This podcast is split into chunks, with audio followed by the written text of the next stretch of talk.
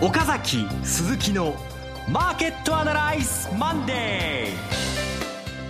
ー。皆さんこんにちは桜井彩子です。岡崎鈴木のマーケットアナライズマンデーをお送りします。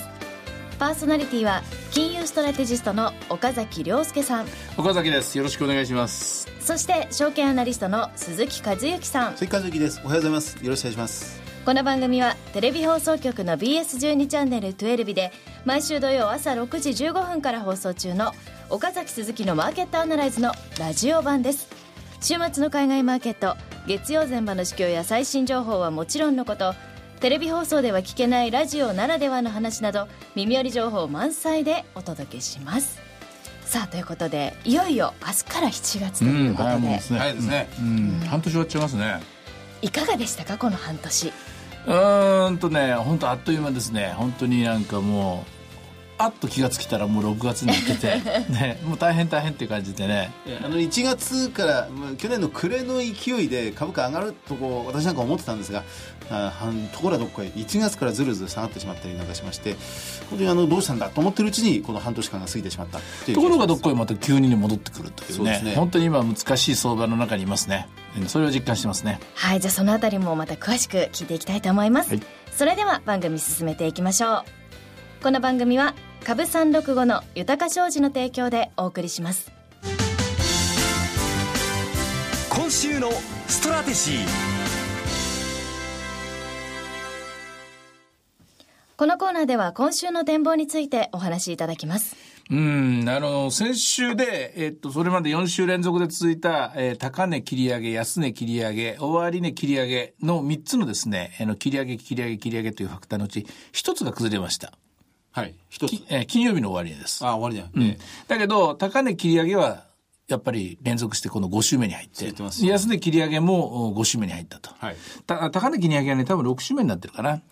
えー、で、今週の展開です。えー、今週月曜日朝高く寄ってきたんですけれども、その後また先週と同じように利食われている。まあ、円高がちょっと気になってる感じですよね。はい。だけども、1万5千飛んで、えー、どこまで行ったのかなえー、前場の段階では52円ですか。え先週というか、先週のですね、えっと、ザラバの安値が確かですね、飛んで27円ぐらいなんですね。金曜日のザラバ安値1万5000飛んで27円、うん、ここまでの範囲でいるので、まだそういう意味では上昇トレード続いているのか、微妙なところですね。うん、えー、1万5、ただ1万5500円のところっていうのはなんか売り物があったというような感じがある、1週間の動きでしたからね。うん、えー、今週はそれ意識しながら、えー、戻りはやっぱり売られやすくなると思いますけれども、えー、しかしこの1万5000、えー、飛び台のところ、維持できるかどうか、ここに注目が集まりますね。先週金曜日、午前中非常に株価しっかりしていて、うん、ところが昼過ぎからガクッとこう下がって、うんうん、えー、日経平均現物では終わってみれば213円安という動きでしたが、うんうん、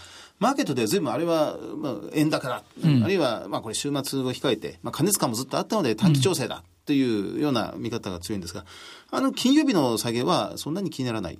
あの、円高のせいだとかですね、加熱感、これ両方とも事実ですよね。両方とも事実。ただですね、重要なことは、あの、6月、5月の後半から、あの、信託銀行の買いが目立ってるんですよね。はい、で、その信託銀行の買い、誰だ誰だって言うんだけども、大方の予想では、え GPIF に連動して、え2015年からですね、同じポートフォリオに切り替えるためにですね、え日本株のウェイトを引き上げていると言われている地方公民共済組合、国家公民共済、私学共済、この3つではないかというのが、もっぱらの観測なんですよね。で、こちらのですね、えー、アセットアロケーションの変更が6月いっぱいで終了するんじゃないかという思惑があって、で、それでまあ、もう受け渡しベースでですね、7月に変わる金曜日あたりから一旦は、えー、その分で先にですね、ポジションを持ってた連中のですね、利益の確定の売りが出たというのが正しい見方ではないかと思います。で、まあ、もう明日から7月ですから、本当のところどうなのか、えー、7月の信託銀行の動き、えー、年金の動きですよね、ちらの方、嫌顔にも注目が集まるところですね。まあ、今日は月曜日ですが、6月30日。まあ、いつもですと月末最後の日はドレッシング期待、うん、なんとか随分言われて、で、特に、特に6月ですから、まあ、半年、あるいは四半期ごとの、まあ、特に一番重要な最終日で。しかし、今日あたりはあんまりドレッシングっていう声も今出てこなくなってますから、6月、やっぱり月末、あれ年度末、あるいはこういうクォーター末っては難しいですね。あのー、ここで46で大体四半期ごとのパフォーマンス競争っていうののが確定しますのでね、ですので、えー、ある程度高くも持ち上げたいという意向は強いんじゃないかと思います。ただ、それ以上にですね、この46、えー、勝敗の決め手はどこにあったかというと、やっぱり銘柄選択。はい、えー、例えば今日もマザー指数プラス1.39%ですか、前場の段階で強いですね。やっぱりこの辺のところをしっかりと買っていったファンドマネージャーの多分勝利は確定的だと思いますし、で、逆にですね、いつまでもその日経平均型って言いますかね、日経平均のパフォーマンスがおそらく、あの、指数の中で一番悪かったんじゃないかと思うんですけどね、うん、そちらに固執したグループっていうのは良くなかった可能性が高いです。あとまあ、えー、大型株の中でも全然こう来なかった銘柄もありますからね、うんうん、本当に難しい3か月だったと思いますよ。あの、で、今週1週間、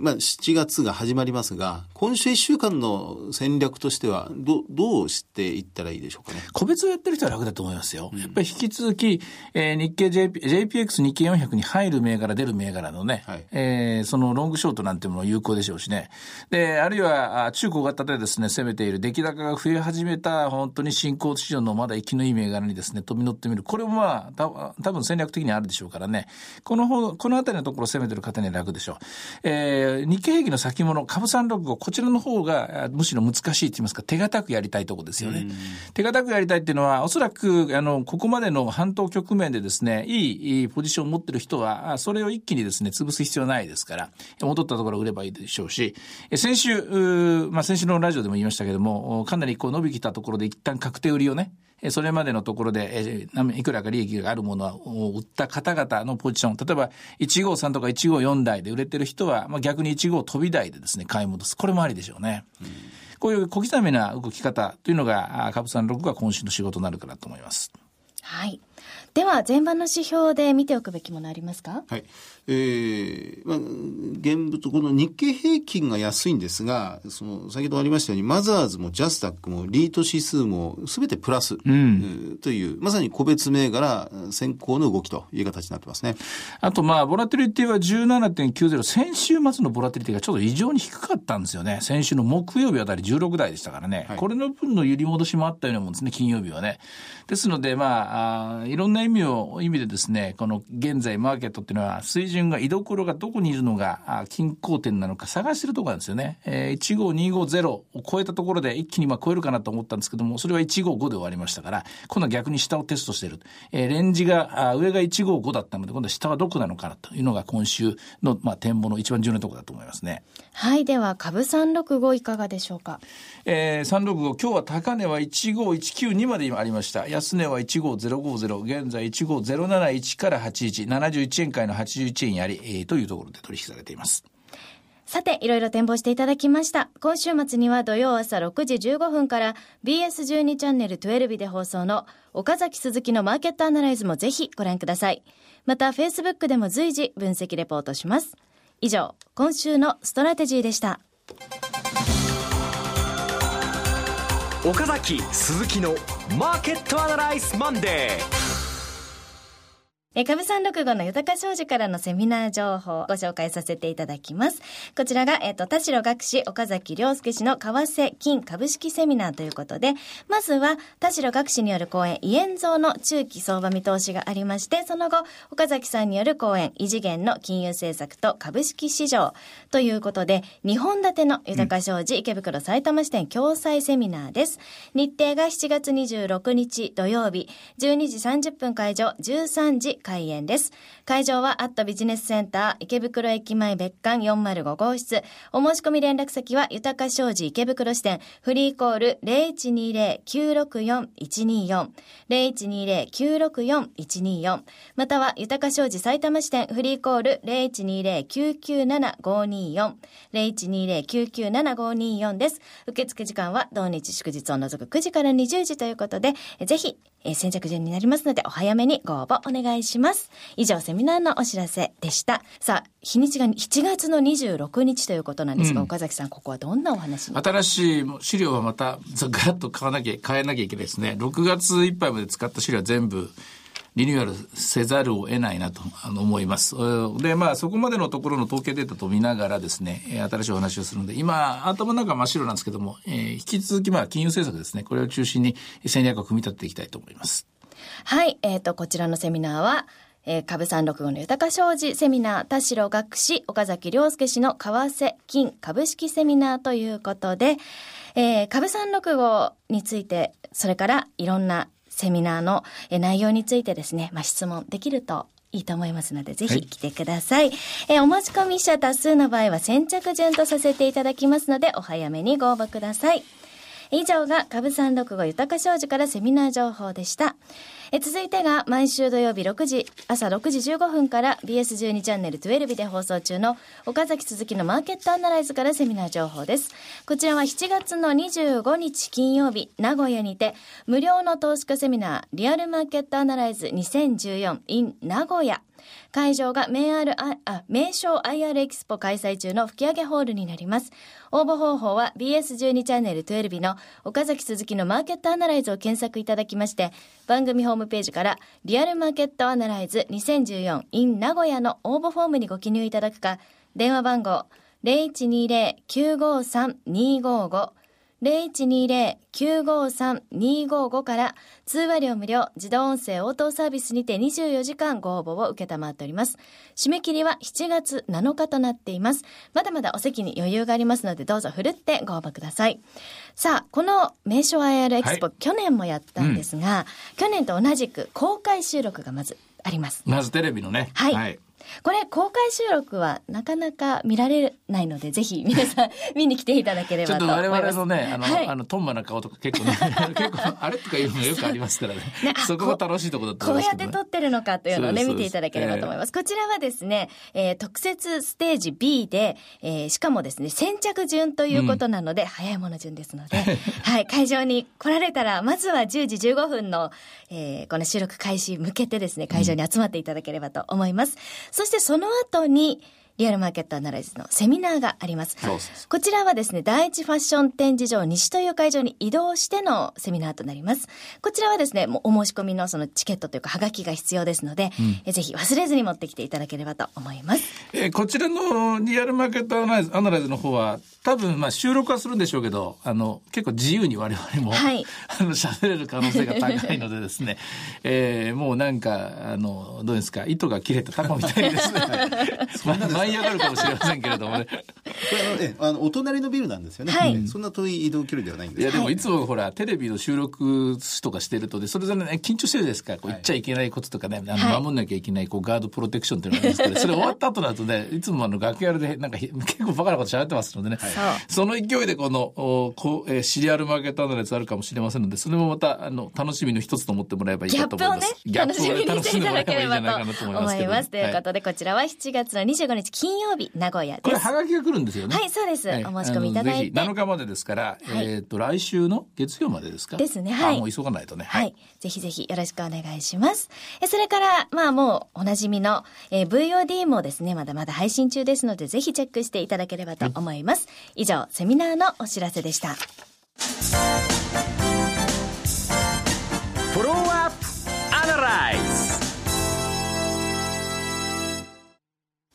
このコーナーでは先週放送の BS12 チャンネル12日、岡崎鈴木のマーケットアナライズについてお二人にレビューしてもらいます。100回記念だったんです先週はそうですね。記念すべき。はい。うん、あの、まあ、週1回で100回ですから、うん、100週間、うん、ちょうど2年間、やり継げたということになりますね。ちょっと収録、録画したものを自分でですね、見直してですね、ちょっと、ちょっと嬉しかったですね。矢島さんが2回も褒めてくださって。ええで改めてあの浜田光一先生がですねちょっとねあの質問を褒めてくださると同時に違うよというのをですね、えー、あのたしなめられたところですねこちらも嬉しかったですね。あのそうです。第1回目の放送の時にゲストでお越しいただいたのが矢島さんでで100回目もお越しいただいて